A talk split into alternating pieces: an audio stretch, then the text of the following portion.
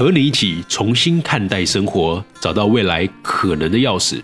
这里是雷蒙三十。Hello，我是雷蒙。今天我想和你聊聊的是加班。不晓得你今天加班了吗？或者说你觉得什么时候算是真正的下班？其实加班是一个挺敏感的话题，尤其现在很多人在家办公，真的有明确的上下班时间吗？我们常常可以看到网络上有很多人在抱怨，天天在加班却没有拿到加班费，所以有很多的职场文章啊，就针对这个需求写了如何跟老板提加班费，或者怎么做好时间管理。不过，我今天想从另外一个角度跟你聊聊加班这回事。我做过两年的自由职业者，那时候的我啊，要自己负责产品，也就是我自己的所有内容。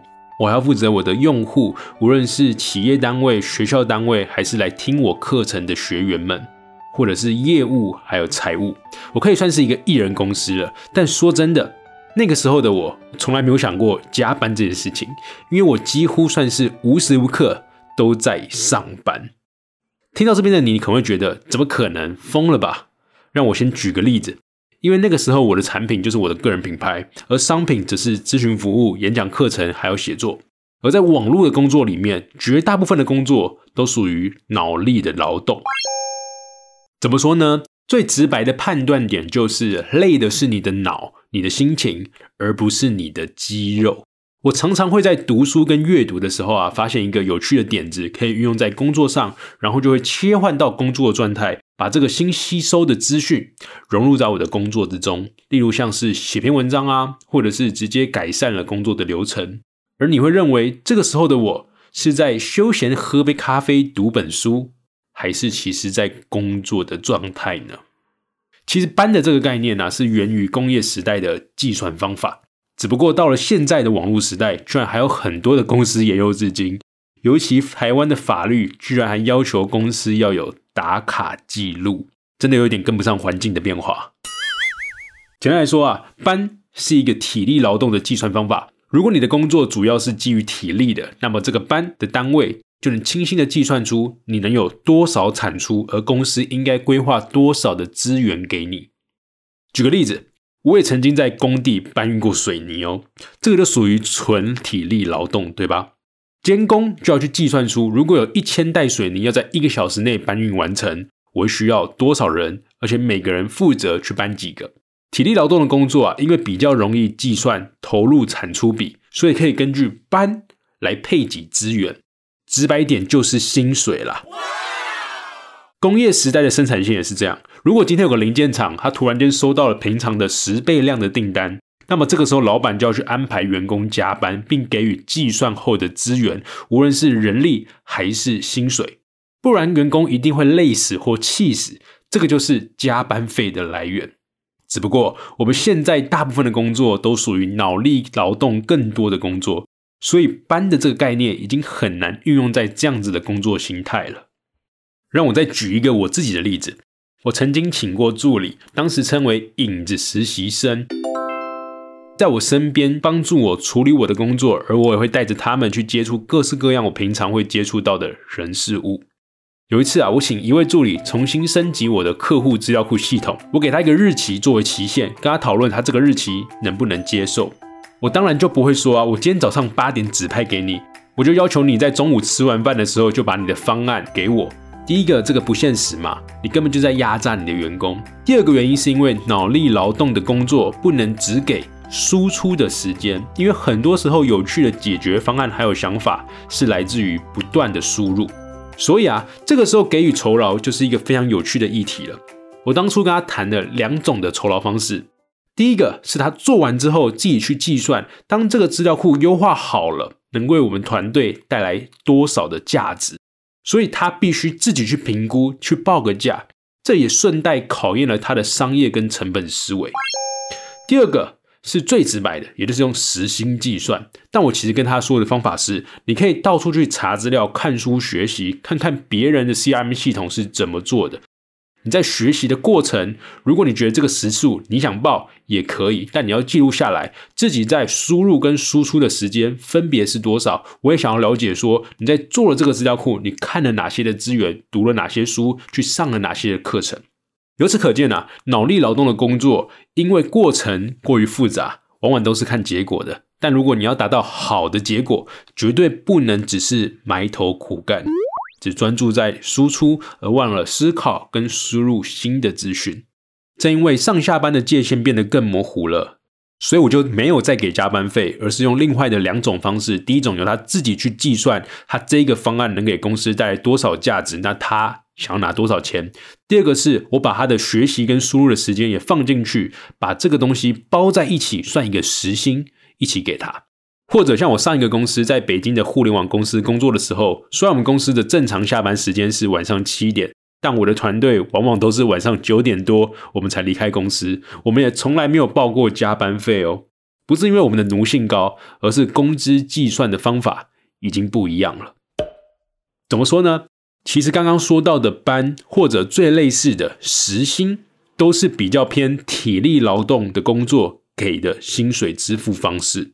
你一个小时大概能产出这些量，所以我买你一个小时的工作时间。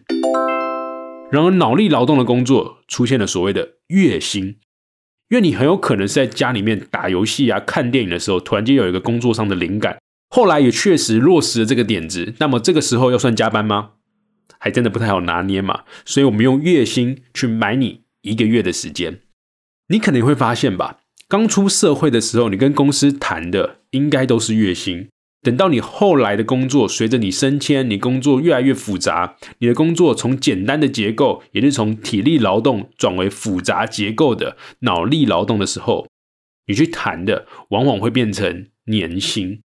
这其实就跟职业运动员很像，他们绝对是用年薪计算的，因为他们并不是只有在打比赛的时候才算是工作。这些运动员的日常生活也十分的重要，无论是在训练呢，还是在饮食。他们不只是买你的日常生活时间，还用年薪去买了你的生活状态。所以啊，随着科技越来越进步，人工智能的应用也越来越多，我们需要让自己多用脑去增加自己的价值，要让自己只是做简单结构下的体力劳动的工作。当然啦，明确的上下班时间也是工业时代的产物了。随着疫情的影响，我身边有越来越多的朋友跟公司已经全体实践了 work from home，快要一个月了，也就是在家办公。当工作和生活越来越模糊的时候，希望社会上能够意识掉，去替换掉一些不合时宜的制度。